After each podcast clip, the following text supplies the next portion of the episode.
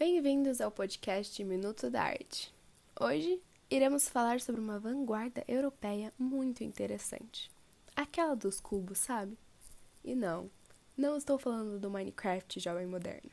Iremos falar sobre o cubismo.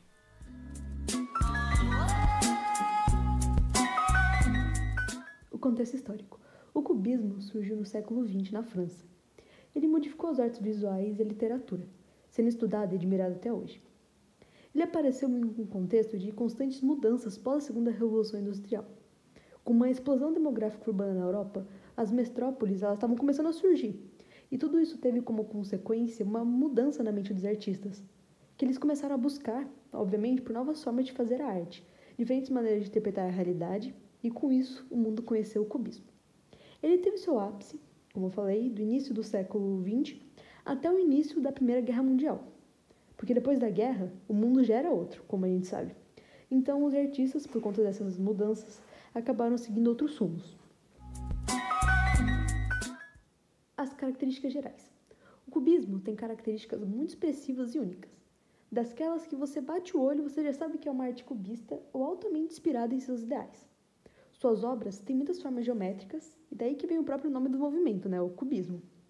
Eles têm ângulos e linhas retas. Os artistas, eles tentam desenhar de uma forma um pouco diferente. Um pouco não, né? Muito. Eles tentavam representar as três dimensões ao mesmo tempo. Um pouco de loucura, vai. Sem uma profundidade. Isso rompendo com a perspectiva que já era conhecida e aceita no mundo artístico. Eles tinham uma maior abstração, já que não buscavam de nenhuma forma imitar a realidade, como a arte academicista fazia. Então, isso acabava dando uma liberdade criativa gigantesca ao artista, em certo momento, eles até começaram a incorporar materiais em suas obras, como cordas, papel, papel de parede, algo que era muito inovador para a época que muitas poucas pessoas já tinham tentado fazer, algo que realmente era muito novo. E alguns dos pintores mais conhecidos foram o Cezanne, que ele foi um precursor das ideias do movimento, que acabou inspirando o Picasso e o Braque, que foram grandes pintores cubistas. Em suas obras, normalmente, retratavam temas simples, como coisas do cotidiano mesmo. Inseriam objetos comuns em suas obras para facilitar a leitura. Como todas as vanguardas, essa também teve um grande impacto na arte e no pensamento. Cézanne, um dos precursores do cubismo, também foi considerado o pai do modernismo. O cubismo foi revolucionário, trouxe uma nova forma de enxergar o mundo literalmente, uma nova perspectiva. Rompe com as regras já existentes, incorporando um imaginário urbano industrial não antes visto.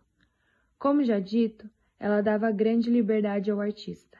A criatividade era muito importante. Com isso, ajudou a transformar a forma que a arte era aceita.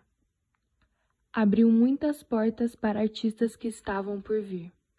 Ele também deu origem ao desenvolvimento de novas tendências da arte, como o futurismo, construtivismo e o expressionismo.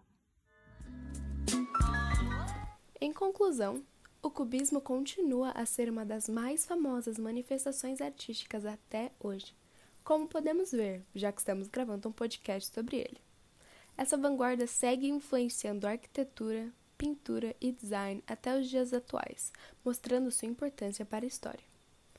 E esse foi o Minuto da Arte. Espero que vocês tenham entendido e aprendido pelo menos um pouco sobre esse movimento tão legal. Até a próxima e valeu!